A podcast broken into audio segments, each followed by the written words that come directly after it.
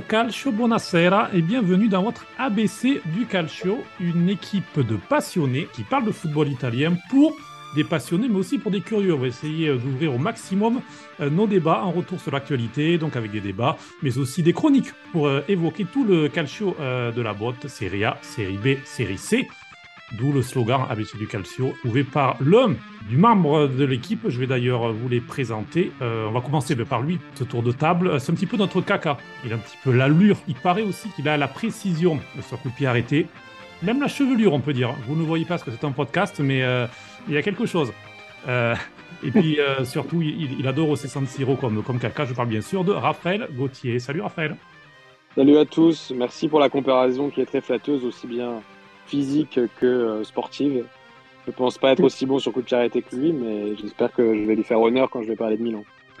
Alors, il y a aussi son acolyte de la Calcio Academy, euh, mais lui, il est au cœur Nerazzurro. Mais euh, il parlera surtout de, Série B. On peut le comprendre, puisqu'en France, son équipe de cœur, les Girondins de Bordeaux, sont en Ligue 2. Donc, une sorte de. Voilà, il s'est un petit peu habitué au niveau un peu plus bas. C'est c'est Kiki Moussampala. Salut Kiki. Salut les gars, un plaisir, oui, de, s'intéresser aux petites divisions. Et puis c'est une manière de se sentir encore un peu important, effectivement. Alors, on retourne à Milan. De l'autre côté, une nouvelle fois, on change de rive, une nouvelle fois, on repasse avec un, Milaniste, Antoine Aiello, qui est le restaurateur. Alors, je ne sais pas si on peut citer le, restaurant, si on peut faire de la publicité. Euh, Pour tout vous dire, on enregistre en ce mardi 7 mars. Il est au travail. Il fait une petite pause pour, euh, pour être avec nous. C'est très gentil de sa part. Salut les copains.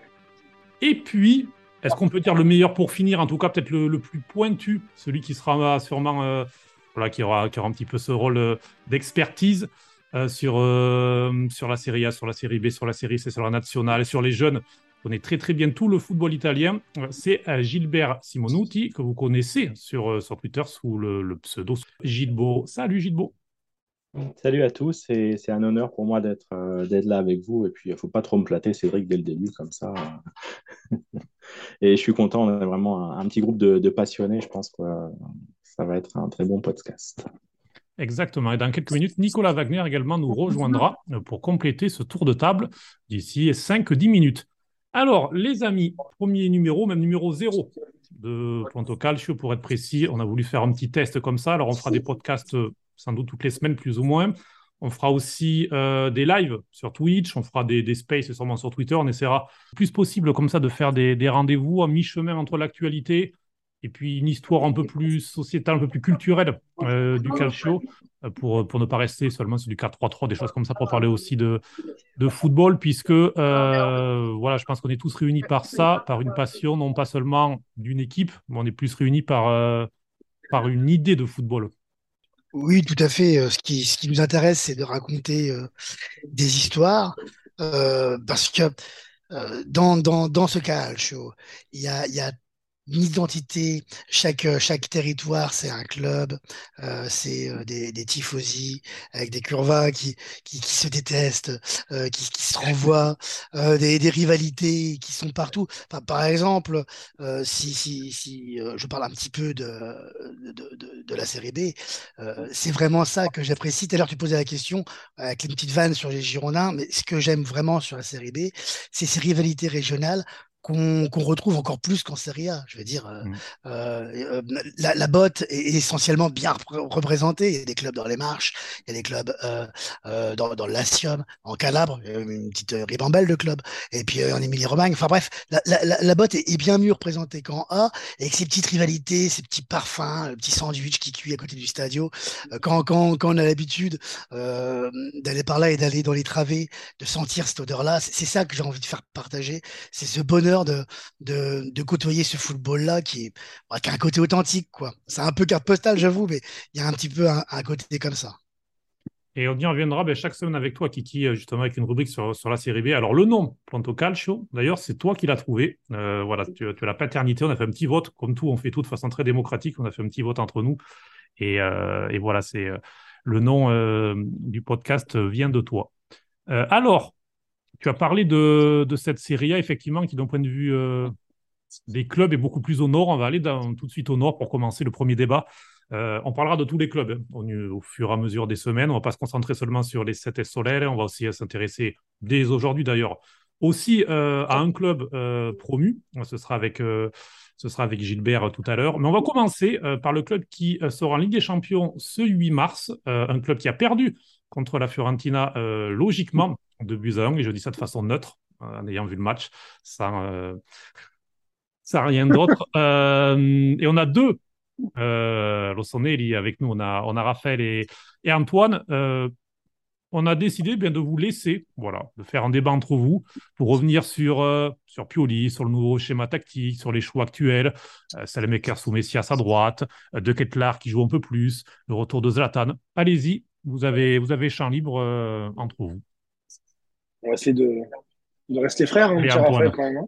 Moi, je veux déjà revenir sur, sur la défaite rapidement parce que c'est un peu l'actualité, qui d'ailleurs est méritée. Après, euh, je, je, trouve vraiment encore que l'équipe elle a encore des problèmes avec ce schéma de jeu qui est encore un peu un peu nouveau. Faut pas oublier qu'on a qu'on est parti sur euh, trois matchs avec 1-0 et, euh, et un 2-0. Donc on se rend compte qu'en fait dès que l'équipe est menée, elle a du mal à, à, à, réagir avec ce schéma de jeu qui est un peu compliqué encore, euh, surtout pour je pense pour la phase offensive. Euh, c'est plutôt cette partie-là moi qui qui m'intéresserait. Je sais qu'avec Raphaël, on n'est pas trop d'accord sur ce schéma de jeu. Je pense que lui, il aura tout voulu que Pioli continue un peu sur son 4-2-3-1. Je crois, je pense. Au sujet de ça, voilà, pour moi, en fait, c'était essentiel de changer de schéma de jeu pour donner une, une secousse à l'équipe et surtout pour retrouver une, une assise défensive. Parce qu'on peut oublier qu'en 5 ou 6 matchs, Milan a pris 17 buts et des grosses claques. Donc, euh, donc pour moi, malgré la défaite avec la Fiorentina, il faut continuer dans ce schéma-là parce que je pense que ça amène des sécurités, des garanties qui, avec, euh, avec l'avenir, euh, quand on les fruits, sans oublier qu'en plus dimanche, on a, c'était samedi match. On n'avait pas, on n'avait pas, on n'avait pas, on n'avait pas Léao, on n'avait pas Brahim, on n'avait pas pas mal de joueurs. Donc je pense que c'est une défaite qui est logique, mais qui n'est pas, qui n'est pas si grave, selon moi. Bah écoute, je te rejoins un peu sur, euh, sur une défaite qui est logique. Déjà, tout d'abord, c'est vrai que la victoire, elle était complètement méritée pour la Fiorentina, qui euh, devait gagner, je pense, euh, plus, euh, plus sévèrement que par un, seul but d'écart. Euh, donc voilà, le, le, travail tactique, il avait été vraiment bien fait euh, de la part du coach et de la part des joueurs de la FIO. Dès le début du match, en fait, ils ont pressé très haut le Milan, si on peut faire une très courte analyse tactique, et j'ai aucune prétention pour, pour la faire, mais ça s'est vu, je pense que tout le monde l'a vu, ils ont pressé très haut. Un Milan qui, qui, a eu beaucoup de mal à ressortir avec des Tonali Benasser, dont c'est le rôle principal. Euh, ils ont joué très très bas, eux, eux aussi, en plus des trois centraux qui jouaient bas, et en plus de Maignan qui a touché euh, je pense, euh, cinq fois plus de ballons que Giroud. Donc euh, c'était assez compliqué. Voilà, c'est énorme pour un gardien. Euh, c'était très compliqué, d'autant plus que. Mais le travail tactique avait été malin parce que Milan jouait ce match-là sans joueur offensif de profondeur. Ça signifie que les joueurs, quand tu récupères le ballon, tu peux pas les envoyer euh, en profondeur, qu'ils fassent des courses longues et qu'ils aillent marquer en contre. Avec Giroud, Rebic et Charles De Ketteler, c'est pas possible. Donc euh, au final, c'était très bien joué de la part de la FIO qui mérite sa victoire. Alors, je suis plus ou moins d'accord avec toi sur, sur ce que tu as dit sur le schéma. C'est vrai que moi, mon schéma préférentiel, c'est le 4-2-3-1. Donc à Milan et ailleurs, mais bon, à Milan euh, d'autant plus. Euh, tu as, raison. Tu as raison sur euh, la nécessité de changer de schéma. Je pense que tu avais raison, parce qu'on était peut-être arrivé au bout. Après, je suis pas non plus figé, parce que là, pour l'instant, ça marche. Donc ça marche sur plusieurs matchs avec ce schéma-là. Bon, ça n'a pas marché dernièrement. Euh, ce samedi, mais euh, je pense que tu avais raison sur euh, la nécessité de le changer. Après, moi, ça me chagrine un petit peu de, passer à trois derrière. Pourquoi? Parce qu'en en fait, il n'y a pas énormément d'alternatives. Maintenant que tu as Michio, Kaloulou et Tomori, dès que tu auras un pépin sur un de ces trois-là, ça va être compliqué. Gabia, il n'est pas au, au, niveau et Kier, il a, semble-t-il, pas trop trop récupéré depuis le mondial, si ce n'est le match contre Tottenham, où il a été, où il a été performant. Le reste, c'était pas incroyable. C'est pour ça que moi, je souhaitais peut-être plus de joueurs offensifs parce que c'était à ces postes-là qu'il y avait du turnover euh, facile. Donc, on, tu l'as dit, Brahim et Léao étaient absents, ça s'est vu. Et euh, les deux remplaçants n'ont pas été à leur niveau, ça c'est clair, je suis d'accord avec toi.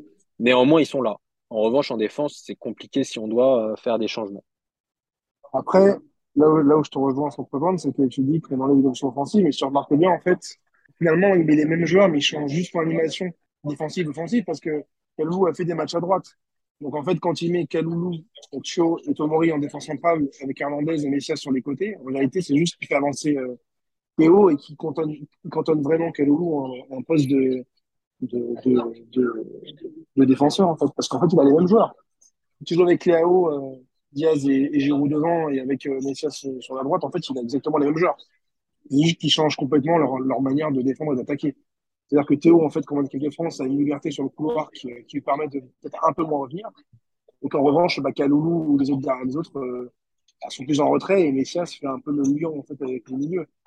Mais surtout, quand tu vois ce mode de jeu, ce, ce schéma de jeu, en fait, celui qui, pour moi, pour l'instant, est le plus pénalisé, entre guillemets, c'est Léo, parce que du coup, il se retrouve à avoir joué sur le côté pendant 2-3 ans et à se trouver dans l'axe.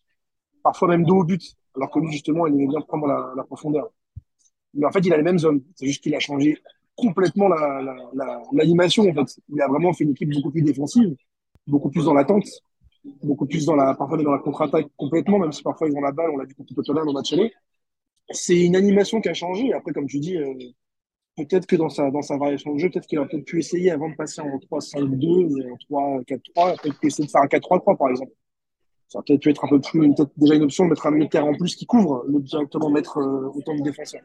Je suis d'accord avec toi sur le 4-3-3. On a des joueurs, je pense, euh, qui sont assez performants à ces postes-là. On a vu Vranks quelques fois qui a donné satisfaction.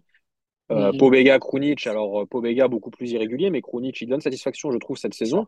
C'est des joueurs qu'on va moins voir euh, par la force des choses parce que, euh, parce que voilà, quand il y a Brahim et Léao titulaires, bah, Krunic, il va disparaître du 11. Euh, parce que Benacer, Tonali sont assez, euh, sont assez importants également. Euh, donc voilà. Après, je suis d'accord avec toi quand, quand tu parles de l'animation qui change, mais pas les joueurs. Néanmoins, si Milan est pressé haut, au final, Kaloulou, il a un rôle d'axial droit et euh, il est très bas. Messias, il est très bas et il est pas bon Mhm. quand il défend. Il est déjà pas très bon quand il attaque, mais alors quand il défend, c'est assez catastrophique. Donc, euh, donc au final, je suis d'accord avec toi, mais je trouve que ça fait reculer le bloc.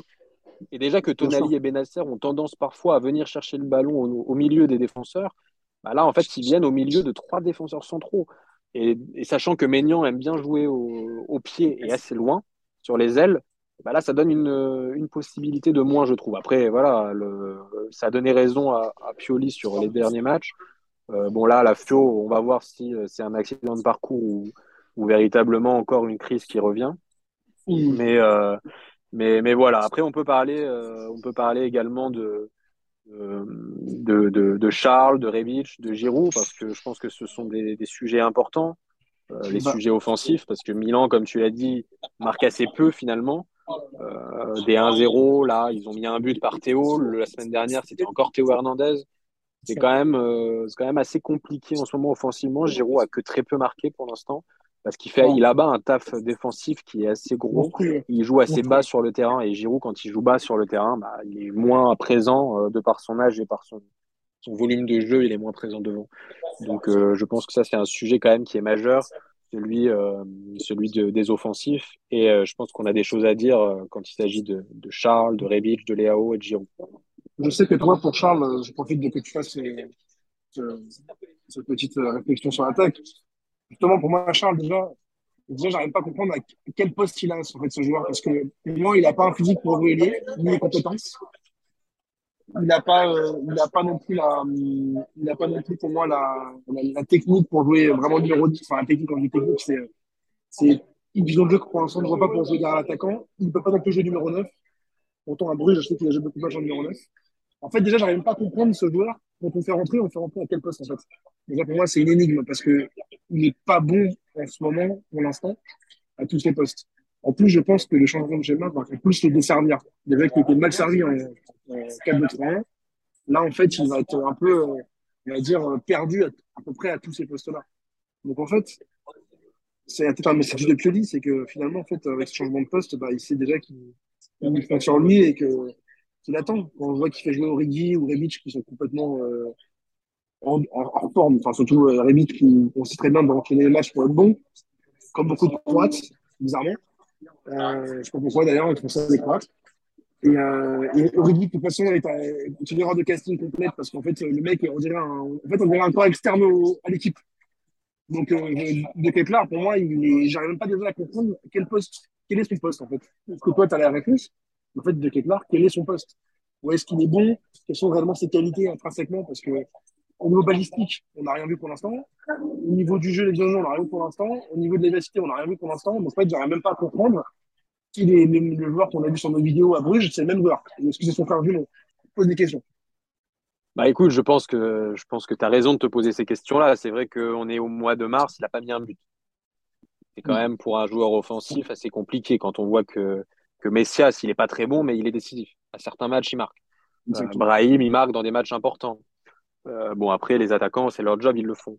Euh, Charles, c'est vrai qu'il a ce problème de, de il, a, il a ce problème dans la fin, dans la fin des actions. Il, il a ce problème pour être décisif. Je pense qu'il n'est pas encore bien intégré au sens large, c'est-à-dire au sens du jeu italien, intégré peut-être à, à la tactique euh, et à l'implication que demande Pioli. Euh, je vais pas Mm. lui donner des excuses parce que c'était un joueur que je connaissais très mal avant et je vais pas, voilà. Euh, là, effectivement, il est pas bon et je vais pas lui trouver toutes les excuses du monde pour, euh, pour, pour lui, pour, pour dire qu'il est bon. Simplement, je pense que c'est un joueur qui a du ballon. Je pense que c'est un joueur qui est venu pour jouer 10. Et, et là, le 10 disparaît un petit peu du mode de jeu. Donc, Mm. je pense que ça va le desservir un peu, comme tu l'as dit. Simplement, moi, je me rappelle de, de la première saison de Tonali, je me rappelle de la première saison de Leao. Et, euh, et c'était des saisons qui étaient compliquées pour eux, alors qu'aujourd'hui, ce sont des joueurs qui sont très importants pour le, pour le club. Alors, je ne sais pas de quoi l'avenir sera fait. J'espère, euh, j'espère que j'aurai raison, parce que ça signifiera que Milan a, au moins aura investi 35 millions de bonnes, de bonnes factures. Mais, euh, mais j'espère et je pense que c'est un joueur qui va, il va être utile dans l'avenir parce que c'est un joueur, je l'ai vu au stade pour son premier match, c'est contre Udine. Euh, on l'a vu euh, dernier, on l'a vu quand même euh, avec un toucher de balle qui était assez intéressant. Alors oui, il a plein de défauts pour le moment et j'espère qu'il va les combler. Après, il est jeune, mais je pense que je pense qu'il a du ballon et je pense que c'est un joueur qui mérite d'être essayé à Milan et dans, dans, dans, tous les cas qui, qui, qui a peut-être un bel avenir. Après, ça peut jouer aussi en sa faveur. L'un des défaveurs, c'est que quand l'équipe aussi tourne mal, en fait, quand tu, quand tu rentres dans un collectif, on va dire, où tout, est, tout marche bien et, chaque match est champagne, ça marche bien comme l'an dernier, certains matchs, quand on a fait une, énorme série sans défaite, ça passe mieux. C'est sûr que là, vu qu'on perd certains matchs, que lui parfois est présent et qu'il montre rien et que c'est le plus grand investissement de l'été, bah, c'est aussi vrai que la pression lui fait du mal.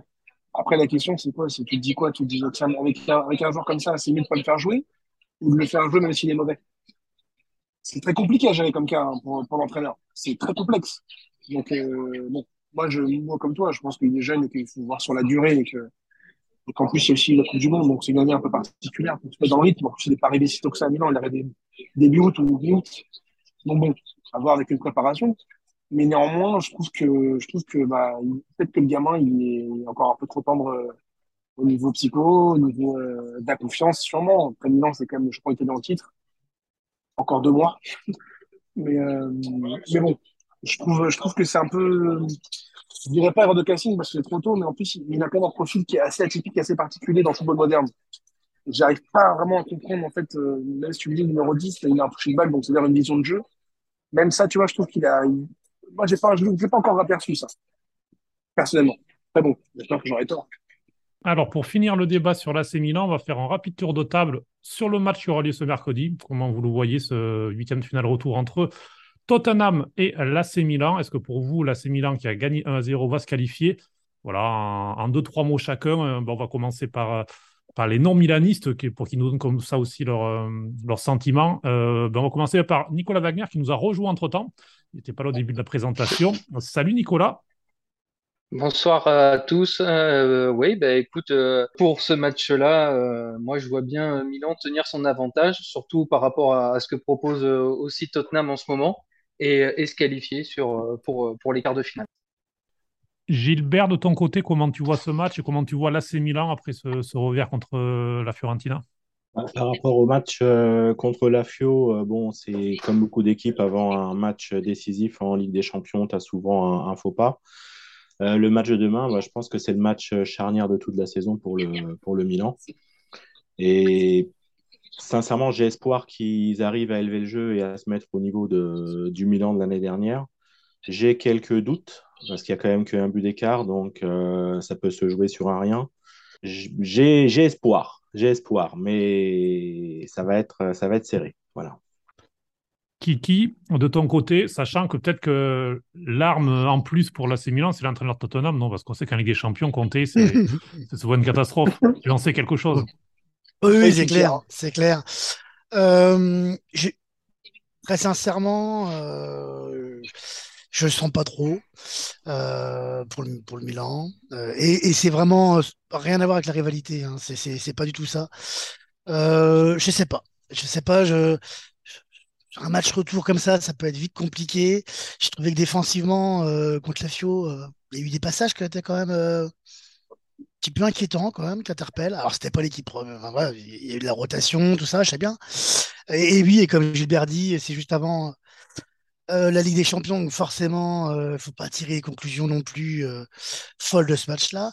Mais voilà, je ne sens pas trop. Mais très sincèrement, par antipathie envers Conte, je, ne serais pas forcément mécontent d'une victoire des, cousins demain. Quoi. Et pourquoi pas un quart de finale ensemble euh, si l'Inter se qualifie contre Porto, mais ça on en parlera la semaine prochaine, ce sera autre chose. Alors, du côté, euh, il y, a Raphaël qui fait un petit nom de la main. Ben, Raphaël, on ne parle pas de l'Inter, on parle de la C Milan pour l'instant. Comment tu le vois ce match de ton côté? Bah, Écoute, moi, nul m'irait très bien, comme tu, comme tu le penses. Euh, j'ai du mal à me, du mal à me faire une, idée sur ce match parce que le, match de samedi du Milan était pas bon. Mais j'ai vu les résultats de Tottenham sans regarder leur match, mais les résultats pour eux ne sont pas bons non plus. Euh, voilà. Après, j'ai peur des matchs du Milan en Angleterre. Ça fait une dizaine d'années que ça réussit pas au club. Donc, euh, un match nul, 0-0, 4-4 ou 8-8, ça m'irait très bien. Antoine, de ton côté? Moi, vous, vous connaissez mon, mon côté euh, très superstitieux du sud d'Italie. moi, je veux dire je vais dire quand même que Tottenham va passer euh, avec deux buts d'écart, je pense.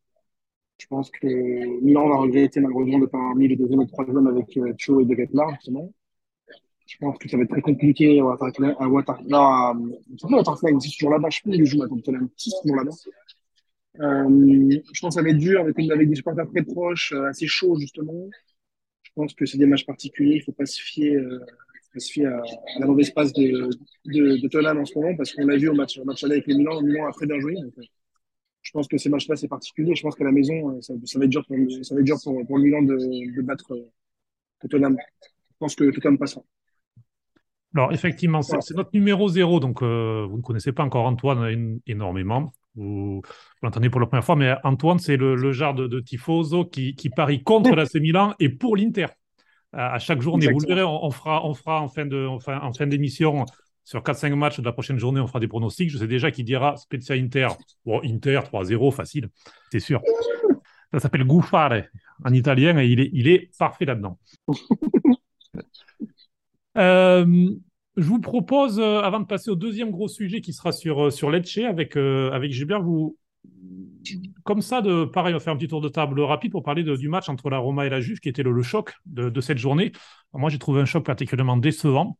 Euh, vraiment match euh, terne. Malheureusement, on est habitué de la part des deux entraîneurs.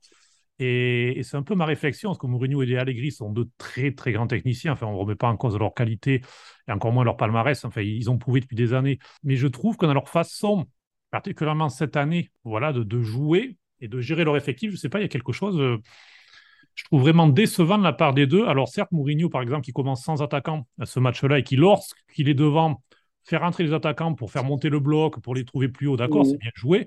Mais d'un point de vue de la, de la qualité du football, ça a vraiment été un match euh, très pauvre, j'ai trouvé. Enfin, voilà, dites-moi ce que vous, dites-moi ce que vous en pensez. On peut commencer par, euh, par toi, Kiki, sur ce, ce, choc un peu décevant. Oui, oui, c'est moi qu'on puisse dire.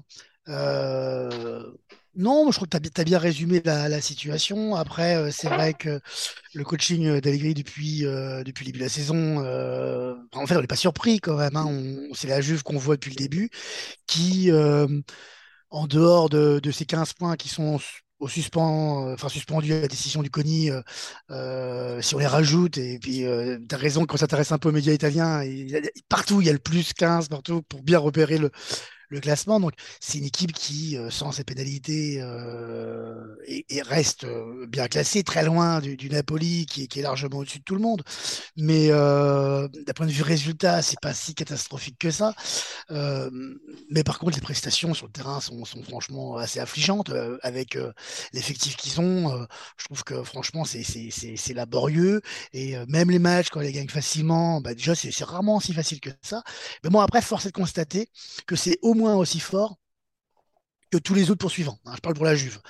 La Roma, bon, on connaît, on connaît le personnage, euh, on l'a pratiqué, euh, on a pu apprécier, on a pu apprécier quand même euh, des choses, hein, parmi lesquelles des titres importants, et, qui étaient corrélés à des choix aussi des fois un peu étonnants et anti-foot.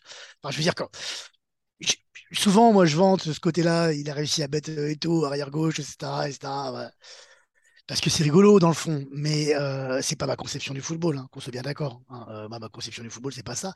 Mais force est de constater qu'à une époque, il, euh, il, symbolisait un peu ce football hyper efficace, euh, mais tactique. Hein, mais, un peu chiant quand même pour le l'amateur de football. Pas pour le tifoso qui lui peut être content de gagner.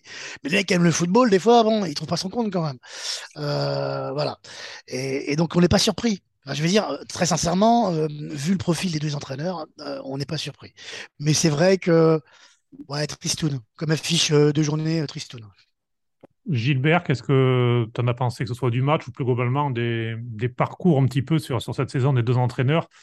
Parce que, alors, certes, les deux ont eu pas mal de blessés, notamment du côté de la Juve, hein, Pogba qui, commence sa saison, par exemple. Mais, voilà, on peut quand même attendre plus de la part de ces deux équipes. Bah, on, peut, on peut attendre plus, en tout cas, on, attendait plus. Quoi, hein. euh, La Roma, avec l'arrivée de, de, Dybala, euh, on en faisait presque un, favori pour le, Scudetto. Euh, la Juve avait quand même un potentiel assez, assez important. Allegri et Mourinho, ils ont cette particularité tous les deux d'être des entraîneurs en fait, qui visent la gagne coûte que coûte. Le front de jeu, c'est pas le plus important. Le plus important, c'est d'essayer de gagner, c'est de défendre un 0-0 quand il faut le défendre. Et du coup, je pense que la dimanche, on a eu un match avec euh, deux oppositions euh, finalement identiques. Et quand on voit, c'est une rencontre euh, qui a été fermée et il y a eu des à-coups euh, où il y a eu quand même pas mal, euh, pas mal d'occasions au final euh, dangereuses, mais arrivées sur des, sur des exploits individuels. Et c'est un petit peu à l'image de, des deux entraîneurs, quoi, disons, de, d'essayer de bien défendre et puis de laisser aux, aux joueurs les, plus, les plus importants d'essayer de faire la différence. Quoi. Et cette année, disons, ils n'ont pas, pas eu la possibilité euh, d'arriver à, faire que ça, que ça se fasse au final, hein, surtout côté de la Juve. Euh, Pogba qui, qui, débute sa saison, Chiesa qui est toujours pas, on va dire, revenu au niveau qui, qui est le sien, euh, Di Maria qui commence à tourner seulement maintenant. Il y a quand même pas mal de, pas mal de choses qui font qu'on peut qu'on peut dire que, que la Juve aurait pu faire une saison un petit peu plus importante. Et si on, on leur remet les 15 points, malgré tout, ils sont deuxième. Quoi. Donc, euh, mm. c'est... Est-ce que c'est un signe qui montre un peu le niveau actuel euh, de la Serie A euh, hormis le Napoli ou est-ce que finalement on, on, décrit une équipe qui au final fait quand même du, du résultat quoi, voilà. Effectivement, 50 euh, points, ils auraient, euh, ou ils auront, si jamais euh, ils récupèrent lors de l'appel leurs 15 points, à égalité avec l'Inter actuellement dans le classement sans pénalité. Nicolas, est-ce que tu as envie de réagir un peu plus sur, sur la Roma, sur, sur la Juve? Je ne sais pas, dis-nous ce qui t'a marqué dans ce match en positif ou négatif. Non, je pense que mes, mes deux compères ont été euh, très complets. Et ouais, à part euh, dire que nous avons eu encore une opposition entre deux entraîneurs très pragmatiques, qui effectivement euh, cherchent plutôt à, à, préserver le résultat et, à jouer le 1-0. Euh, c'est, c'est un peu dommage. Moi, je trouve que autant Allegri colle bien à la philosophie de son club, autant Mourinho, je pense que c'est un peu un mariage contre nature avec, avec la Roma. Mais on verra à la fin de la saison euh, si les résultats lui donnent raison. Et puis un Olympico qui est toujours plein, c'est vrai que c'est, ça fait presque de la peine pour, le, pour les tifosi de la Roma parfois certains matchs parce que Euh, effectivement, ils ont euh, une telle passion. Et peut-être que l'emblème, euh, Raphaël, peut-être on peut dire que c'est Dybala. Donc, qui, qui- quand Dybala est là, la Roma gagne. Quand Dybala n'est pas là, il n'y a, plus d'équipe. On a l'impression c'est voilà, c'est une Dy- Dybala dépendance qui est assez incroyable. Ah oui, complètement, c'est le facteur X de l'équipe. Euh, quand il est là, euh, surtout depuis la, la, la, Coupe du Monde, depuis la fin de la Coupe du Monde, quand il est là, tout s'éclaire. Quand il n'est pas là, la lumière s'éteint et, et malheureusement, il n'y a personne d'autre qui, qui trouve l'interrupteur. Euh, moi, je serais un peu plus sévère que mes, que mes camarades sur, sur les entraîneurs qu'on a cités. Je trouve que c'est des entraîneurs qui, qui sont dépassés et dont le jeu euh, est beaucoup trop vieillissant pour, pour, ce, pour, le, pour le football actuel et notamment le football italien. Alors, je suis d'accord euh, avec, euh, avec la personne qui a dit que ça montre peut-être euh, le niveau de la Serie A, euh, leur deuxième place, si on leur rajoute les 15 points. Peut-être, néanmoins, néanmoins, ils ont un- l'un comme l'autre ont, un jeu qui est dépassé avec peu d'occasions de but. Là, ils s'affrontent, ils ont peu d'occasions de but l'un et l'autre, mais ils affrontent d'autres équipes et c'est la même chose. Donc au final, on pourrait croire que parce qu'ils s'affrontent, ils ont, ils ont volontairement abordé ce match en s'attendant, en attendant l'autre, etc. Tactiquement, c'est pas vraiment le cas pour ceux qui, qui s'intéressent à la Serie A euh, au, quotidien et tous les week-ends. Les matchs sont souvent les mêmes. La Juve, c'est souvent la même chose. La Roma, de la même manière. Euh, voilà, bon. Après, la Roma, les, les tifosi, s'ils veulent se rassurer, ils se diront que euh, c'est l'équipe en Serie A qui concède le moins d'occasions de but, derrière, devant même Naples. Donc voilà, on peut se rassurer comme on veut. Je pense quand même que euh, les supporters à la fois de la Juve et à la fois de la Roma sont, euh, sont assez mécontents du jeu proposé et, même le jeu sale euh, ne paye plus côté Juve et c'était pourtant ce qui était leur force à l'époque. Donc je pense quand même que, que ce sont des entraîneurs dont le jeu est dépassé et j'espère qu'on ne le verra plus dans les années à venir. Antoine, il y y a un fait qui, en fait, euh, enfin, voilà, n'a presque pas pesé puisque c'était à la toute fin du match, mais, qui a presque éclipsé la défaite. On ne parle quasiment que de ça. C'est les 40 secondes sur le terrain de, de Moeskin.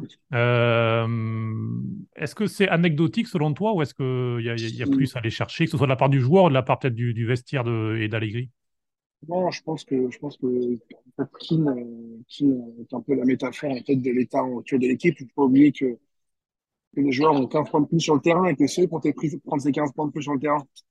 Donc je pense qu'il y a une équipe qui, qui se bat un peu, qui pense être dans une espèce d'atmosphère à battre contre tout et tout le monde. Et je pense que ça, que ça cristallise les tensions euh, entre, entre, entre joueurs. Je pense que ça se ressent. Je pense que ils attendent la décision. Je pense que notamment euh, certains joueurs comme Vlahovic et d'autres sont frustrés parce qu'ils n'ont pas de ballon, parce qu'il n'y a pas de jeu, parce qu'il n'y a rien du tout. Mais euh, pour revenir à ce que disaient euh, mes compères, c'est que, mine de rien, sans les 15 points, ils seraient deuxième. Donc, euh, on voit vraiment, surtout qu'en Serie il y a vraiment euh, maintenant, euh, euh, d'un côté, des entraîneurs très dogmatiques et de l'autre, des entraîneurs très pragmatiques. C'est que si vous avez vu, pour parler de ce week-end, si vous avez vu le match Napoli-Lazio, tactiquement, c'était extraordinaire à voir. Donc, je pense juste que, voilà, c'est qu'on a eu, en fait, on a eu le pire du pire joué en même temps. Mais ça marche parce que à l'heure actuelle, ces entraîneurs sont quand même, si on parle que du terrain, seraient devant et, euh, seraient bien. Donc, euh, donc je pense que la Juve, c'est un cas un peu compliqué. Je pense que c'est, on n'aura pas le temps d'en parler, mais il y a beaucoup de choses. Quand vous êtes joueur et que vous vous sentez pénalisé comme ça, euh, Kim, qui déjà est un, un garçon pas très, euh, pas très futé certains aspects, bah, on dégoupille parce qu'on a une frustration, de, surtout quand on est attaquant, de ne pas avoir de ballon, de ne pas avoir de jeu, de devoir se battre sur chaque ballon.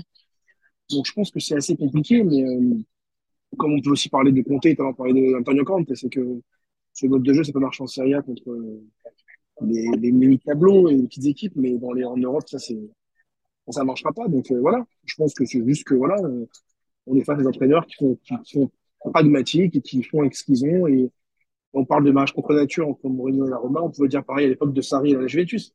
La même chose, mais à l'inverse. On a un entraîneur qui justement est très joueur et qui a un club qui me disait presque de ne pas jouer comme ça et de, et de tout miser sur les individualités, parce que si on regarde au niveau de l'effectif, la Juventus a les meilleurs joueurs de Serie A, largement.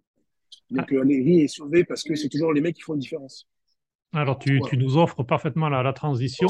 Tu as cité Sarri, tu as cité euh, Napoli Lazio. Il y a Raphaël qui voulait revenir également rapidement sur, sur ce match. Effectivement, c'était un très beau match. Euh, première défaite à domicile du Napoli cette saison. Euh, un peu surprenant puisque euh, depuis 2023, il y a eu cette défaite le, le 4 janvier pour euh, repartir après la Coupe du Monde contre l'Inter 1 à 0. Et depuis, il n'y avait eu que des victoires. C'était à chaque fois victoire, victoire, victoire, victoire. C'était vraiment un, train lancé vers le Scudetto. Et puis, euh, Vecino est passé par là avec une reprise de l'extérieur de la surface. et la Lazio qui a gagné en. Raphaël, je ne sais pas si tu vas nous dire ce que tu en as pensé, mais une Lazio qui était bien préparée, qui n'était pas forcément la, la Lazio qu'on peut voir de Sarri, qui a le ballon, qui était plus euh, un peu plus bas, qui savait attendre et bien bloquer le Napoli. Donc, euh, victoire de, de, Sarri aussi, on peut dire, sur, sur Spalletti, sur, sur ce match. Oui, alors, euh, tu as raison là-dessus. C'était un gros match tactique. je rejoins, je rejoins ce, que vous avez dit précédemment. C'était un gros, gros match tactique qui n'avait rien à voir avec le Rome Juve. Euh, j'ai trouvé que la Lazio a, réalisé une performance sans ballon qui était assez exceptionnelle. Dans le pressing, euh, je les ai rarement vus de, cette manière, euh, notamment le milieu. le milieu de terrain a énormément pressé. Immobilier est redescendu très bas sur, les, joueurs, sur les joueurs assez défensifs. ce qui a empêché Naples de verticaliser. Le, le, milieu de la Lazio a, à, bien boucher les lignes et, à bien presser les, les milieux du Napoli qui font le jeu habituellement. Euh, après, si on veut un petit peu euh, relativiser, on peut, on peut quand même dire que la Lazio a eu un petit peu de chance parce qu'ils ont concédé quand même pas mal d'occasions et euh, le Napoli aurait très bien pu revenir à au moins un partout. Mais, euh, mais c'était assez plaisant comme match parce que, parce que euh, Naples a eu des occasions, la Lazio très peu, mais au final, on s'est pas ennuyé. Et, euh, et, en plus, pour tous ceux qui s'intéressent au haut tableau euh, en Serie A, ce qui est notre cas à la fois Interisti et Milanisti, c'est un match euh, doublement intéressant parce que certains souhaitaient la victoire de Naples et d'autres la victoire de la Lazio. Au final, la Lazio gagne et ça resserre un petit peu tout le haut du tableau, même si Naples est encore loin devant. Je pense que, je pense que ça va être très intéressant pour la suite, d'autant plus que la Lazio, ils sont assez irréguliers. Euh, parce qu'ils arrivent à battre Milan, Naples, la Roma, l'Inter, mais euh, ils sont capables de perdre contre Lecce ou Salerne quelques matchs après. Là, Immobilier est blessé pendant un mois, donc on va voir euh, ce, qui, ce que va devenir ce club. Mais, euh, mais c'est comme tu l'as dit en préambule, je pense une, une, belle victoire de Sarri qui a eu quand même un peu de chance, mais qui a quand même très bien préparé le match. Alors, euh, on ne parlera pas de l'Inter cette semaine, on va, on va les laisser tranquilles. Kiki, il y a une victoire de zéro tranquillement, deuxième de nouveau. Les cas on aura l'occasion d'en, reparler euh, prochainement. Euh, et on verra d'ailleurs la Lazio, ce sera intéressant parce que le week-end prochain, c'est, à Bologne, donc ce sera particulièrement intéressant. Euh, Bologne d'ailleurs qui n'a euh, pas battu l'Inter, qui a chuté contre le Torino. Donc voilà, c'est partie de ces équipes un peu régulières qui essaient de, revenir pour la septième place.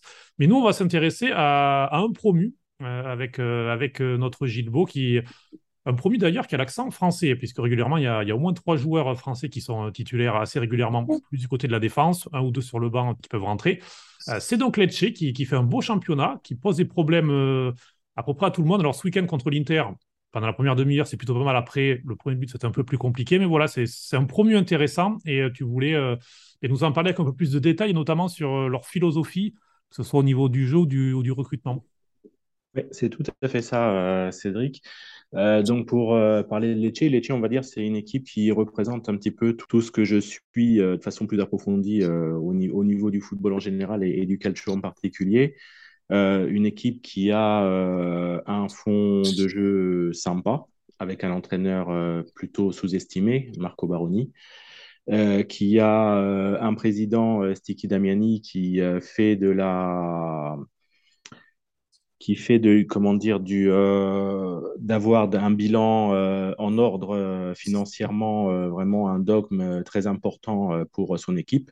Et un responsable technique Pantaleo Corvino qui ne se présente plus à 73 ans c'est un des des hommes forts du calcio et qui fait quelque chose d'exceptionnel avec son club.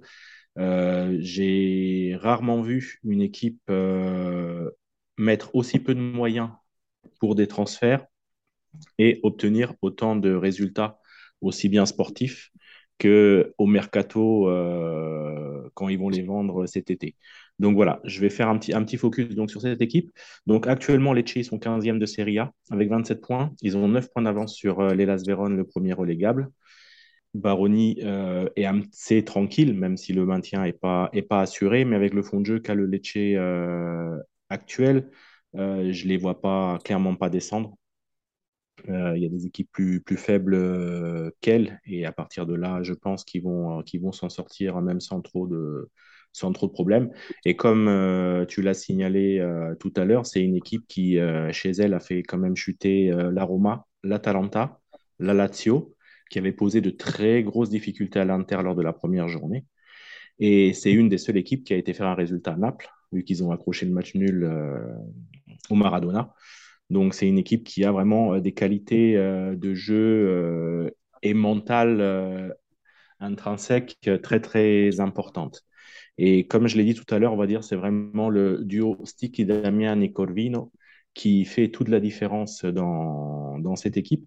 Et un nom qu'on va retenir, c'est le nom du directeur sportif, Trinquera, qui travaille euh, dans l'ombre de Corvino et qui devrait devenir dans les prochaines années un des directeurs sportifs les plus en vogue euh, du, calcio.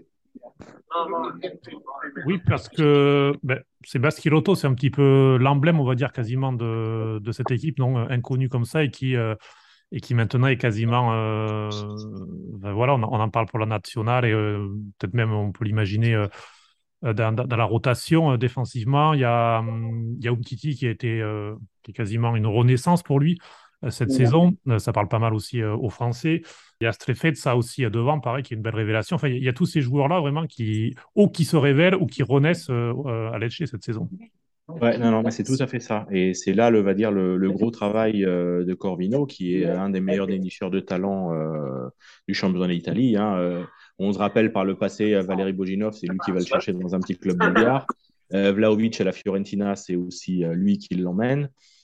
Et là, il est revenu à Lecce en 2020 et en trois mercato, il a créé une équipe qui, à la base, devait lutter pour pas descendre en série C. Euh, ils la font monter euh, au bout de la deuxième saison. Et là, en Serie A, avec des moyens donc très limités, ils arrivent à la, maintenir. Euh, Lecce, c'est la plus euh, petite masse salariale du championnat d'Italie, 16 millions d'euros. C'est-à-dire qu'en brut, la Juventus paye autant pour le seul Vlaovic que Lecce pour tout l'effectif à titre, de à titre de comparaison, c'est quand même, euh, c'est quand même mm. énorme.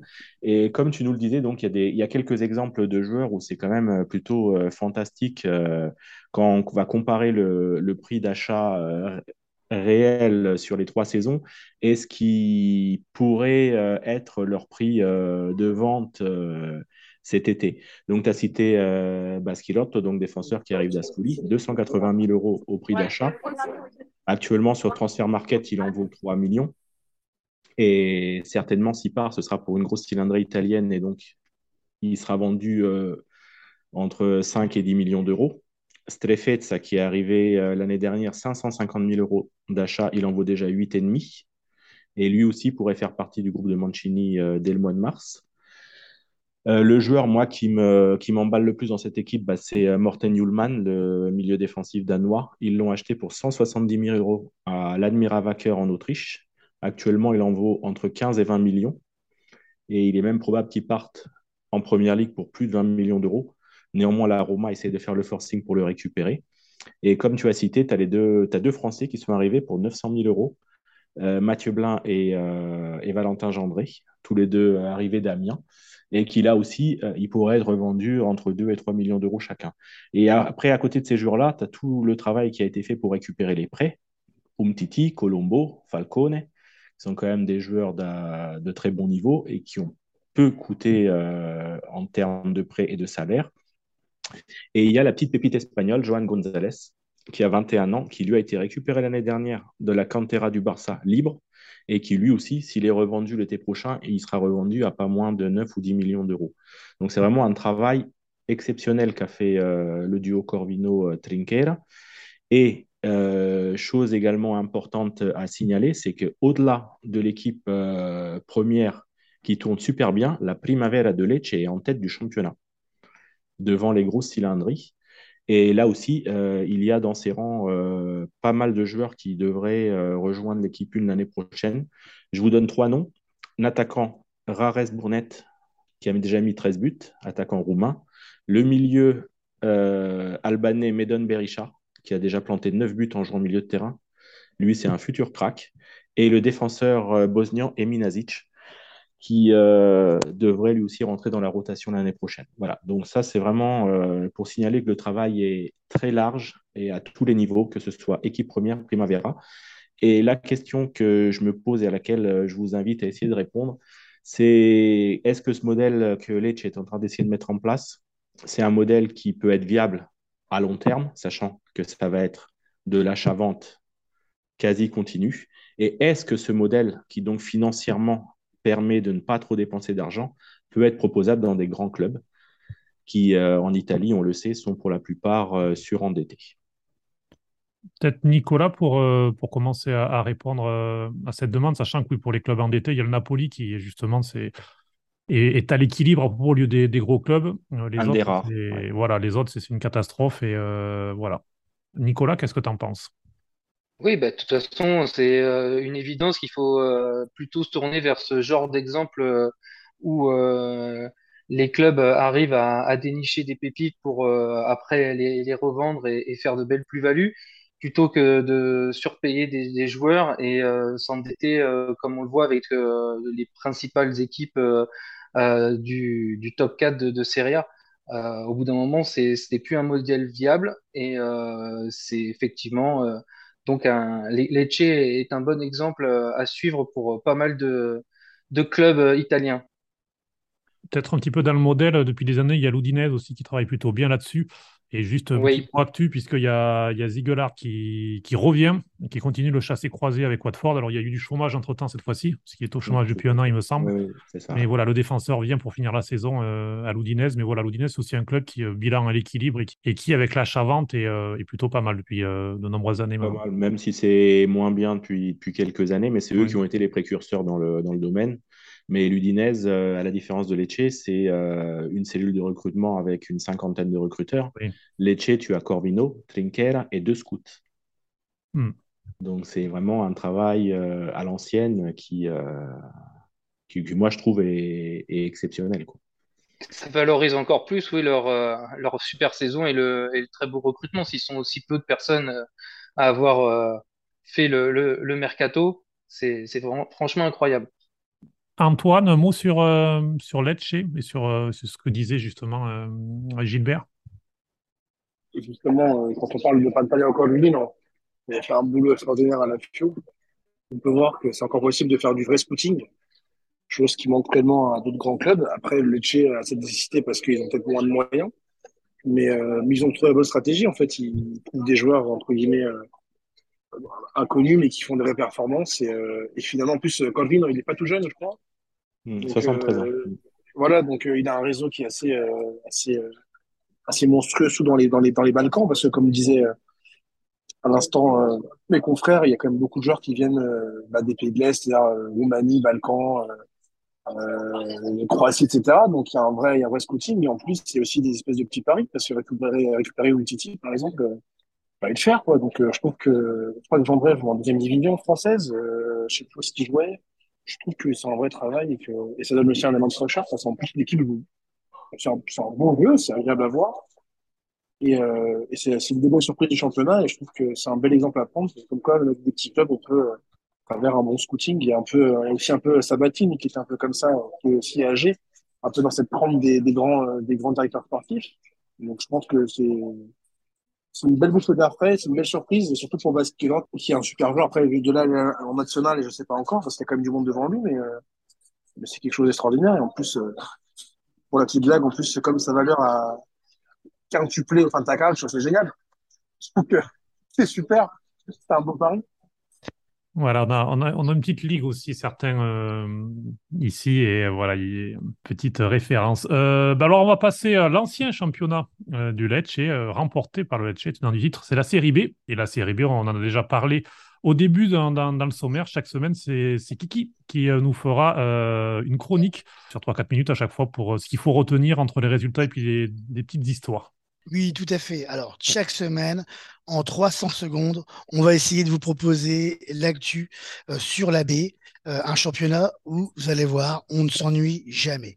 Il n'y a jamais de certitude, tout le monde peut battre tout le monde. Un championnat avec des noms mythiques du football italien, le Genoa, euh, Palermo, des anciennes gloires. On va en parler tout à l'heure, Cannavaro, Ranieri, Grosso, euh, le violoniste euh, euh, des clubs qui représentent l'ensemble de la botte. Bref, la B, c'est le calcio, c'est le vrai, c'est le bon. Euh, on jouait à la 26e journée ce week-end et toutes les équipes sont encore concernées, soit par la montée, soit par la descente. Toutes sauf une, Frosinone. Frosinone a déjà un pied ennemi en B. Euh, ce club du Latium sera troisième l'année prochaine et largement au-dessus des autres équipes. C'est les seuls à être réguliers. Fabio Grosso est euh, à l'initiative de tout ça. Parce que l'effectif, bien que franchement intéressant, on a le frère de Insigne, euh, on a Mulatieri qui est prêté par euh, l'Inter, on a Lucas Matarezze qui est un attaquant un peu atypique euh, de, ce genre de division, et euh, euh, Fabio Lucioni, 35 ans, est prêté par Lecce pour faire le lien avec, avec Gilbo. donc c'est un club qui n'était pas forcément conditionné à la montée directe c'est pas non plus le truc de fou, mais c'est la seule équipe à être régulière dans cette baie. Suivent à 10 points un trio d'ambitieux pour la seconde place. Le, Genoa du violoniste Gilardino, avec euh, quelques joueurs pour vous mettre l'eau à la bouche prochaine, prochaine semaine, mais euh, Strutman, eh oui, il joue encore au football, les amis, il joue encore au football. Enfin, voilà, c'est pas l'élément phare de l'équipe, c'est pas grâce à lui qu'ils sont revenus dans le coup complètement, mais n'empêche qu'ils jouent quand même encore au football, et ça, c'est la vraie nouvelle. Euh, les de Bari, du demi-finaliste de la Coupe du Monde euh, chez Dira, qui sont la vraie surprise. On aura l'occasion de leur parler tranquillement. Hein. Et les Italo-germaniques euh, euh, chers à, à Gilles je sais qu'il les aime beaucoup, de Sud-Tyrol, dans le Trentine, qui joue à Bolzano dans ce stade. Je, si jamais vous avez l'occasion, tapez sur Google Rapidos, vous allez voir, il a un petit charme quand même. Euh, ancien prétendant à la montée directe, j'aurais pu vous parler de, la Regina, les amis, pour faire plaisir à Raph, bien sûr, et à Hotwad, qui sont des amoureux de Pipo. On aurait aimé les faire vibrer un peu plus, mais malheureusement, les gars, ça va pas fort pour la Regina. Euh, mais quand on regarde d'où ils partent, franchement, c'est pas si mal parce que lors de la saison 2021-2022, le club est, est, est mis en, en, faillite, enfin plus ou moins en faillite. Luca Gallo est mis en examen pour blanchiment d'argent. Alors, je ne parlerai pas de, mafia, attention, euh, bien loin de moi cette idée, mais bon, le, le, bonhomme avait mis en place une gruche sur la TVA sur 17 sociétés pour financer son club. Alors, bon, de là à avoir un système frauduleux, moi, je n'ai pas trop de doutes, mais les juges non plus, car visiblement, il est poursuivi et il a dû euh, céder euh, le club à un mania du digital euh, dont son nom m'échappe un peu, je ne veux pas vous mentir. Euh, ben, peu importe, je retrouverai tout à l'heure. Je ne sais plus comment il s'appelle ce, ce, repreneur. Ah, ici, j'ai retrouvé, j'ai retrouvé Felice Saladini qui va, qui va relever le défi. Il décide, dès qu'il reprend le club, de faire. Ah, ils font toujours ça, dans les clubs comme ça. Ils avaient fait pareil avec Barry. Euh, D'abord, tu nommes un ancien arbitre hein, qui fait un peu administrateur. Ça fait un peu la caution morale du bordel. Et puis après, une fois que tu bon, as fait le truc, tu, tu nommes un, un vrai personnage. Et là, il a décidé Pipo. Et Pipo, c'était vraiment un bon choix. Puis il avait fait monter Benevento avant de se faire lourder comme un, comme un couillon. Et surtout, il avait résisté à Cellino pendant euh, quand même un temps certain. Et ça, c'est une belle performance. Un exploit. Euh, un exploit, même un exploit, carrément. Et alors, le recrutement est plutôt atypique. Eh, regardez, c'est pas le recrutement d'une équipe qui logiquement monte en A. Euh, on y retrouve un ancien grand espoir hondurien passé par l'Inter, Rivas, je ne sais pas si ça vous cause un peu, un Slovène qui se révèle à, à 30 ans, Zan Majeur, euh, un, ancien international français qui, aime montrer ses parties intimes, euh, Jérémy Ménez, quand même, un libéraux brésilo-polonais. Le truc déjà improbable. Hein. Euh, Thiago Chionek, en plus il a vraiment un nom de polonais le mec. Hein. Hein, bref, une petite bande qui fait trembler la série B, et pourtant, franchement, ils sont pas l'équipe pour. Pipo, il a su donner une identité offensive à cette équipe. Le jeu de transition, ça n'existe pas avec Pipo. Ça part tout de suite en banderille, ça décale sur le côté, et bam, bam, ça sente, ça tire, ça marque. Enfin, ça marque, ça marque, ça marquait. Parce que là, depuis six semaines, ça marque plus du tout. Ils perdent tout. Ils perdent tout et tout le temps. Et dans des situations improbables. Citadella, qui est au fond du trou, alors qu'ils sont menés 2-0, eh ben hop, les Vénitiens, ils gagnent 3-2. Cosenza, dernier au classement, ils n'avaient pas gagné depuis 2022. Hein, ils arrivent à perdre là-bas en ayant des occasions, mais tout le match en menant 1-0, ils prennent le premier à la 91e, le deuxième à la 93e. Si ça, c'est pas un signe du destin qui va pas monter, franchement, je sais pas ce que c'est. Bref, la Regina, c'est fini. Euh, voilà, on reviendra Et- après sur d'autres éléments, mais là, déjà, j'aimerais bien faire réagir. Euh, Pipo, les gars, Pipo. Oui, Pipo. Raphaël. Allez, Pipo. Oui, bah, c'est sûr que nous, on a une affection particulière pour le joueur. Euh, moi, je l'avais un petit peu pour, euh, pour l'entraîneur qu'il était à Benevento. C'était le club que je suivais, euh, un des promus que je suivais pour, pour la Calcio Academy euh, qu'on écrit sur hors-jeu. Euh, c'était euh, c'était un entraîneur que j'aimais bien à Benevento plus qu'à Milan, pour la petite histoire. Mais euh, à Benevento, je trouvais qu'il avait, qu'il donnait à son équipe une identité de jeu qui était intéressante, celle de l'offensive, malgré les largesses défensives énormes. Je pense, là, j'ai une image de, de Kamil Glik qui me revient en tête et qui a été à la ramasse une bonne partie de la saison. Mais Benevento, ils essayaient, euh, ils tentaient des choses et offensivement, c'était toujours euh, assez spectaculaire, assez intéressant. Ouais. Alors, je fais confiance à, à notre ami euh, Kiki pour, pour, pour nous parler de la Regina, que je suis très peu. Mais, euh, mais j'espère qu'il va montrer un beau visage parce que c'est un joueur que j'ai tellement adoré et, euh, et que j'ai que j'aime encore voir sur les terrains ou près des bancs de touche. Euh, parce que, parce que pour tout, tout amoureux du Milan, Pippo Inzaghi, c'est très très haut. Antoine, un petit mot euh, également sur, euh, sur Pipo. Bon, sur Pipo, bah, euh, un entraîneur quand même assez compliqué, comme, comme beaucoup d'anciens cette génération de champions du monde. Euh, souvent des choix un peu, un peu quand même euh, risqués, ou en tout cas euh, courageux, parce que entre ou la ça- c'était un peu euh, compliqué le contexte, ou même le Milan quand il a récupéré à l'époque. C'est comme un entraîneur qui, qui prend des risques et qui, qui se mouille. Même aussi à Venise, c'était un peu compliqué aussi. Donc, euh, donc bon, je l'espère euh, du succès euh, et j'espère qu'il va pouvoir enfin commencer une carrière. Et je pense que c'est plutôt logique de sa part d'avoir repris par la Série B parce qu'en Serie A, il a eu beaucoup d'aventures un peu, un peu mal terminées. Donc je pense que, je pense que c'est bien. Il est encore jeune. Je pense que c'est bien qu'il qu'il recommence par, par l'échelon inférieur et qu'il montre qu'il est capable. Comme dit Raphaël, la Benevento, c'était plutôt intéressant comme travail. Après, voilà, c'est souvent des contextes très compliqués avec des présidents compliqués ou des problèmes économiques, etc. Donc, euh, donc bon, on va dire qu'il faut, qu'il faut voir comment, qu'est-ce que ça va donner avec la Regina, avec ce, ce nouvel, euh, ce nouvel, ce- ces nouveaux dirigeants qui remplacent euh, du coup le, le système frauduleux euh, que dont nous parlait Kiki. Du coup, la, la transition est plutôt facile. On va passer à l'ancien club de Pipo. C'est pour ça la transition, hein, pas, pour, euh, pas pour la fraude. hein, euh, pas du tout, pas du tout. On va parler de Brescia et du Oui. président Cellino. Euh, Kiki, pour, pour continuer ta, ta chronique sur la série B. Oui, un petit mot assez rapide sur, euh, du coup, un des, euh, je dirais pas des monuments, mais un de ces noms de la baie qui euh, risque de, de couler. Alors, on reviendra un peu euh, à chaque fois sur des clubs de la descente ou des clubs qui peuvent monter. Comme je vous dis, chaque week-end, euh, ça peut changer. Et même avec trois victoires, tu peux passer d'une équipe qui peut jouer le barrage à une équipe qui peut jouer le barrage, mais, mais pour la. C'est ce qui se passe actuellement, et c'est malheureux pour eux, pour Breccia. Euh, début décembre, euh, début décembre, maintenant on va dire fin novembre, on les voyait encore comme des potentiels barragistes. C'est le cas, c'est le cas, mais pour descendre vers la C. La dernière victoire de Breccia date du 27 novembre. Depuis le 27 novembre, 10 défaites, 4 nuls. Je sais plus combien de changements d'entraîneur, je sais plus compter, mais 3 ou 4. En gros, c'est ça l'idée. Depuis le dernier match à domicile au Stadio Rigamonti, les tifosi ont invité le tristement célèbre Massimo Cellini à repartir sur son île. Euh, Enfin, fais-nous plaisir euh, par. euh, alors, euh, si vous avez le visuel, vous pouvez le trouver assez facilement sur sur Internet. C'est une invitation qu'on peut hein, comprendre, hein, parce que Cellino, c'est c'est l'ancien président de Cagliari et puis de, de Cagliari et puis de, et de Leeds.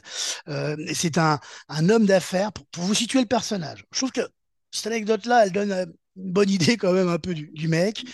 Euh, il a été arrêté en 2013 dans une affaire de détournement de fonds et de, et de fausses déclarations pendant la construction, euh, enfin la rénovation du stade qu'il a forcé son club, donc il était propriétaire, euh, à jouer pendant six mois dans une enceinte un peu dégueulasse qui s'appelait de mémoire comme ça, le Stadio Arenas, un truc comme ça.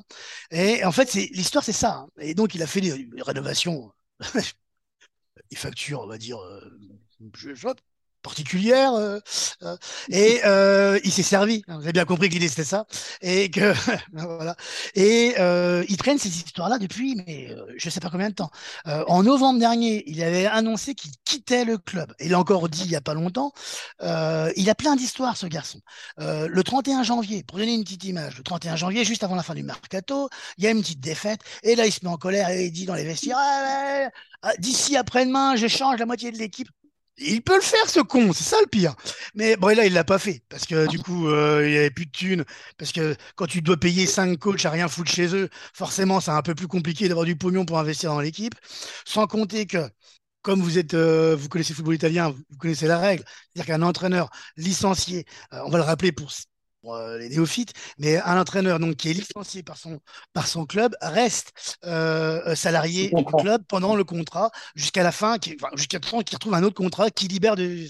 Donc, chez Lino, en fait, quand, quand on dit, je crois, le chiffre que j'avais lu sur, euh, sur euh, Di Marzio, c'était de mémoire comme ça, c'est 66 entraîneurs, 59 entraîneurs, un truc de fou. Pourquoi? Parce qu'en fait, il se crée une sorte euh, de, de, de petit paquet, un petit, un petit pactage, là, euh, avec 5-6 entraîneurs, vu qu'il les vire tout le temps, les mecs. Et en fait, il, il, il, reprend le mec est libre. Il dit, ouais, je te paye, bah tiens, quitte à faire, bah, je te paye pour rien, viens. Alors, euh, Clotet, là, par exemple, c'est trois fois qu'il revient, le mec. Trois fois, là, depuis, euh, depuis le mois de décembre, il revient 15 jours. C'est ça, en fait, l'histoire. Il revient 15 jours, il se prend une broye avec deux rouges et, quatre buts. Ah, l'autre, abruti de Chelino, il dit, ouais, avec Clotet, il est rigolo, il faut te barrer. T'imagines que le mec, il s'est fait virer juste avant, il est renommé devant les joueurs. Avec quelle légitimité? À quelle légitimité peut avoir les joueurs? Alors, ça donne n'importe quoi. Ah, En plus, très sincèrement, ils ont un effectif en début de saison, j'étais pas trop négatif. Euh, J'avais même écrit dans la, la Calcio qu'ils auraient pu jouer les barrages. Ils ont fait quelques résultats, septembre, octobre, novembre, ça ressemblait à une équipe de foot. Ah, c'était pas fou, hein, mais ça ressemblait à une équipe de foot. Mais là, c'est n'importe quoi. C'est n'importe quoi. Ils vont droit vers la série C. C'est tout. Je crois qu'on finira là-dessus. Euh, je pense que Breccia, ça sera notre fil rouge régulier parce que euh, c'est autant triste que, rigolo. Quoi. Et, et puisque on espère qu'ils ne vont pas terminer en série C, parce que c'est quand même une belle place euh, du, football, et tu parlais des tifosi avec cette, cette banderole, c'est aussi, il y, a, il un beau public et une belle courva à Brescia, donc on va souhaiter qu'ils s'en sortent. Mais ben, on va descendre d'un cran encore avec, pour, parler de Paul Denone. Euh, avec, euh, avec Nicolas qui, va nous plonger dans, cette équipe. Euh, alors, on a beaucoup parlé de la Regina qui est au sud. Là, on va au, nord, nord, nord de la botte avec toi, Nicolas. Ouais, on va au nord-est, on va un petit peu à, à, à l'ouest dans la province de Pordenone, donc dans la capitale de cette province, où le club local s'est fait remarquer en 2017-2018. Euh, je sais pas si tu te souviens, euh, Cédric, parce que Les euh, tirs au but. Pordenone avait été défié à San Siro, euh, voilà, euh, l'Inter, et avait réussi à accrocher à l'époque le leader de, de Serie A jusqu'au tir au but, et ça s'était joué à, à rien, ils avaient perdu 5-4. Et euh, ils s'étaient un peu rendus célèbres à l'époque parce qu'ils avaient fait une campagne sur les réseaux sociaux assez sympathique où ils avaient, assez bien chambré pour euh, faire monter un peu en épingle cet événement. Euh, bon, du coup, euh, le club euh, l'année d'après euh, avait réussi à, obtenir la promotion en Série B, une première pour, euh, pour le club. Euh, et par contre, euh, je, euh, voulais vous parler de, de Pordenone et parce que euh, le, point un peu noir de l'équipe depuis quelques saisons, c'est le stade. Euh, il jouait à l'époque à l'Ottavio Bottecchia, qui est un, petit stade euh, qui était déjà pas aux normes et avec euh, ils avaient obtenu une dérogation pour jouer en Série C euh, là-bas. Sauf que euh, quand ils sont montés d'un échelon, il fallait qu'ils trouvent un toit et euh, parce que le stade n'était pas aux normes. Et donc ils ont été hébergés dans un premier temps par euh, les cousins de, de l'Udinese, les voisins qui nous ont euh, prêté la Dacia Arena euh, notamment euh, pendant euh, jusqu'à la, la pause euh, imposée par le par le Covid. à la suite euh, du break, ça a été un peu plus compliqué puisque euh, le, le, calendrier avec euh, les, la reprogrammation de certains matchs a fait que l'Udinese ne pouvait plus prêter son stade à Pordenone et il a fallu trouver un, une solution de, de, secours. Et donc, les Ramari ont, été s'exiler à Trieste, au Nereo Rocco, pour terminer la saison. Une saison qui a failli se terminer avec une, une promotion en, Serie A. Euh, ils ont été éliminés en demi-finale de playoff par, euh, par Frosinone, justement, qui eux avaient obtenu la, la montée, si je me souviens bien. Et donc, du coup, euh, après avoir eu ces problèmes de stade, ils avaient réussi à trouver un accord avec la région pour euh, déménager à Lignano, sur la côte. Euh, mais euh, ça a été un, peu compliqué pour eux parce que la distance entre Pordenone et Lignano, il y a plus de 65 km, une heure. Donc souvent le stade sonnait un peu creux, c'était un peu vide. Euh, donc du coup, euh, la belle première saison en, série B, euh, ça a été un peu le, feu d'artifice euh, avant l'heure, mais après les résultats se sont un petit peu interrompus. Ils ont réussi à obtenir euh, le, sauvetage, le maintien dans les toutes dernières journées de, de, la deuxième saison en série B, mais la troisième saison, ils ont été rétrogradés en série C en terminant dernier avec une défense euh, calamiteuse. Et euh, donc euh, tout ça pour dire que après avoir euh, négocié avec euh, la région, ils ont réussi à se rapprocher de, donc de, de Port-des-Nonnes, qui était leur, leur ville d'origine, et donc de se rapprocher aussi de, des supporters. Et ce week-end, après plusieurs mois de travaux, ils ont enfin pu euh, s'implanter à Fontana Fred, qui est situé à seulement 10 km de Port-des-Nonnes, pour pouvoir euh, se rapprocher donc des supporters et, euh, être toujours à la lutte euh, pour la, montée en série B.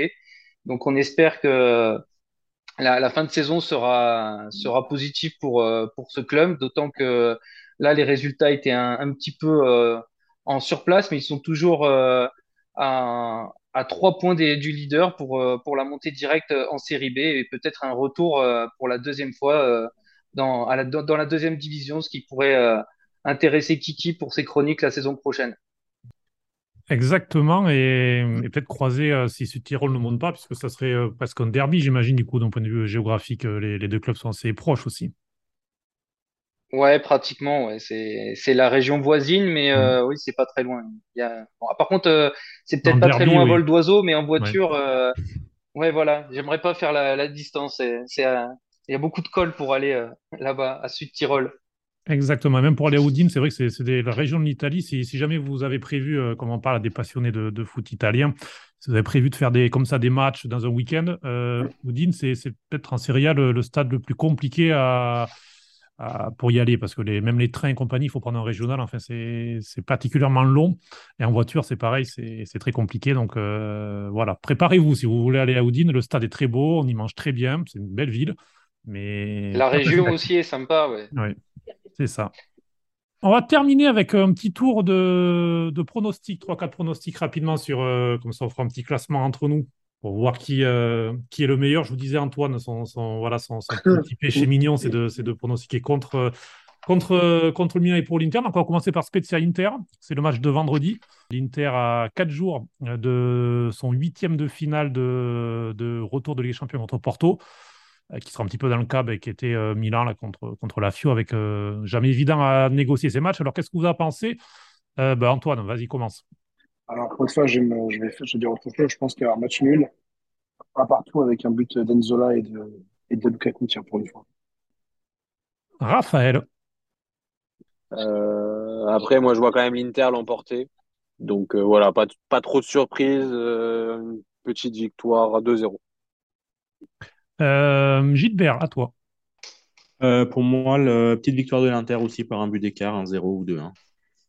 Nicolas euh, Moi, je vois plutôt un match nul, parce que les rencontres comme ça, euh, juste avant le, la Ligue des Champions, on y laisse souvent des plumes. Donc, euh, je pense que ça peut faire un, petit match nul, un partout, effectivement. Kiki? Oui, moi, j'ai un peu la même tactique. Je pense que la Spezia va gagner 2-1.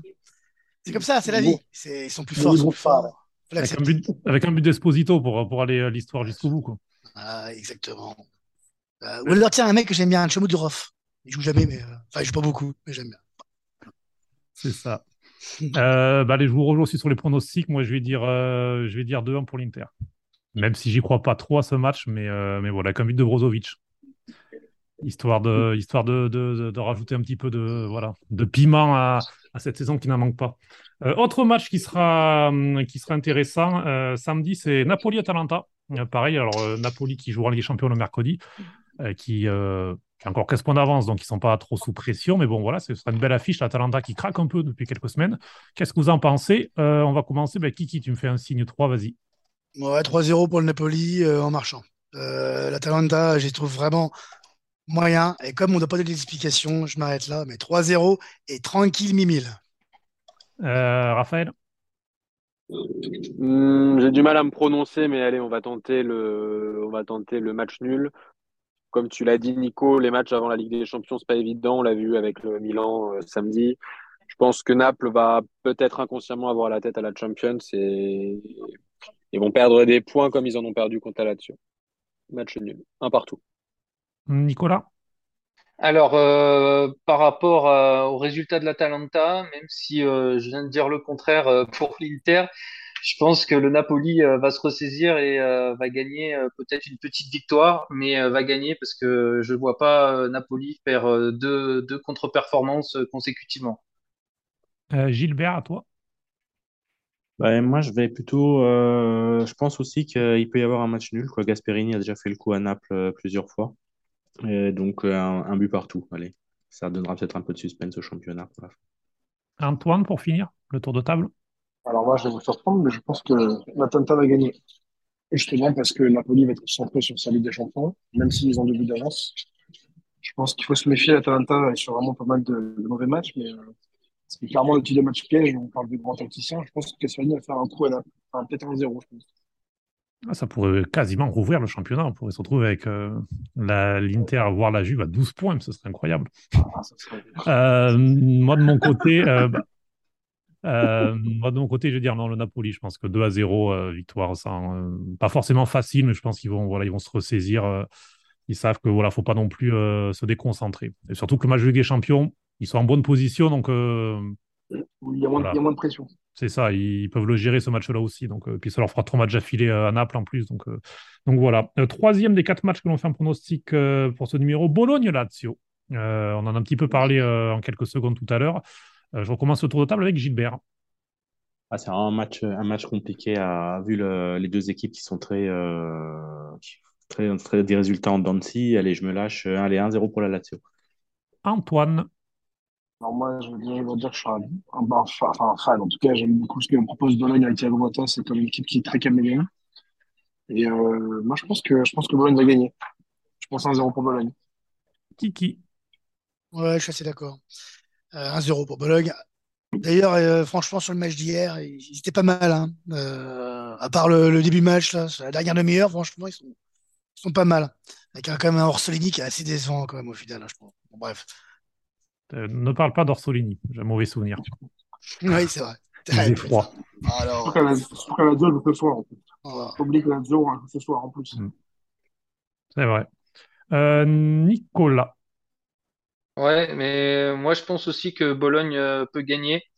Euh, déjà parce que la Lazio, voilà, c'est un peu irrégulier en ce moment. Ça a été capable de, de gagner contre Naples, mais ça a été capable de perdre contre Alkmaar euh, tout à l'heure en, en Conference League. Plus la fatigue du match, euh, je pense que, que Bologne peut, peut les embêter. Et justement, moi je vois bien la victoire de, de Bologne avec un but d'Orsolini. Raphaël? Alors, euh, un partout, parce que Thiago Motta fait du bon boulot, parce que la Lazio est assez irrégulière et qu'elle euh, aura la fatigue dans les pattes, mais, euh, mais un partout quand même. On va peut-être pas dire tous une victoire de Bologne.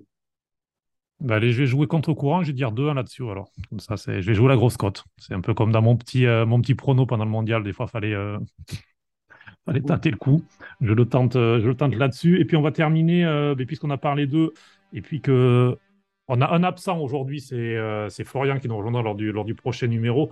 Euh, du coup, euh, Lecce-Torino, qu'est-ce que vous en pensez de ce match? On repart le tour de table avec, euh, eh bien logiquement, avec toi, Gilbert. Ouais, je pense que ça va être un match avec des buts. Euh, allez, deux buts partout. Waouh. Antoine. Moi, je pense qu'on va avoir un, un but partout. je vois un match plutôt, plutôt assez, euh, assez fermé, moi, au contraire. Je pense que ça va être, ça va être, un match vraiment très tactique à ce niveau-là, très fermé. Je vois un partout. Euh, Raphaël, Moi, victoire du Taureau 2. Kiki, J'ai un peu d'affection pour Juric. Euh, mais franchement, j'ai vu le dernier match du Taureau et ça m'a pas. J'ai pas trouvé ça foufou. hein.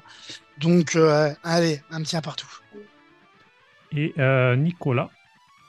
Ah oui, une petite victoire euh, du taureau. 0-1. Moi, je vais dire, euh, je vais dire un partout.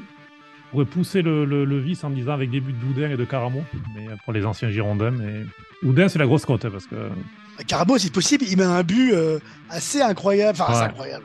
Un peu chanceux aussi, quand même, mais assez incroyable ce week-end. Mais intéressant. Caramo. On aura l'occasion, je pense, d'y d'y revenir les prochaines semaines, parce qu'il est depuis quelques semaines, il est en train de se révéler euh, de nouveau. Donc on va voir si ça dure. la huitième c'est- fois. C'est ça, donc on va voir si cette fois-ci c'est la bonne.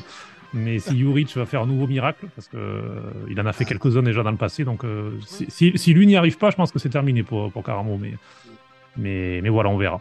Bon, c'était prévu, on a fait plus long que prévu. Je l'ai dit avant, on dépasse pas une heure, on a dépassé une heure, mais bon, on espère que ça vous plaira. En tout cas, ce, ce, ce, ce numéro 0, le premier numéro, ce sera la semaine prochaine. Là, C'était le numéro 0, une façon de, de se roder, une façon de, de vous présenter également ce, ce nouveau concept, ce nouveau euh, podcast. Il y aura aussi des lives, il y aura d'autres euh, sur, sur Twitch ou, ou YouTube, il y aura d'autres rendez-vous. Ce, ce Planto Calcio est donc terminé. Euh, je vous remercie tous euh, pour ce premier numéro. Puis nous, euh, on se retrouve euh, rapidement, du coup, les amis. Merci à Merci tous. beaucoup, les gars. Merci. Ciao. ciao. Ciao, ciao. Taddei si prepara per il tiro, prova Taddei, ha respinto Falcone, recupero di Cassetti. Prova Cassetti a riaprire verso Francesco Totti. Che grande gol! Splendido gol di Francesco Totti che firma la doppietta e chiude la partita. Splendido gol di Totti, 4-1, una meraviglia.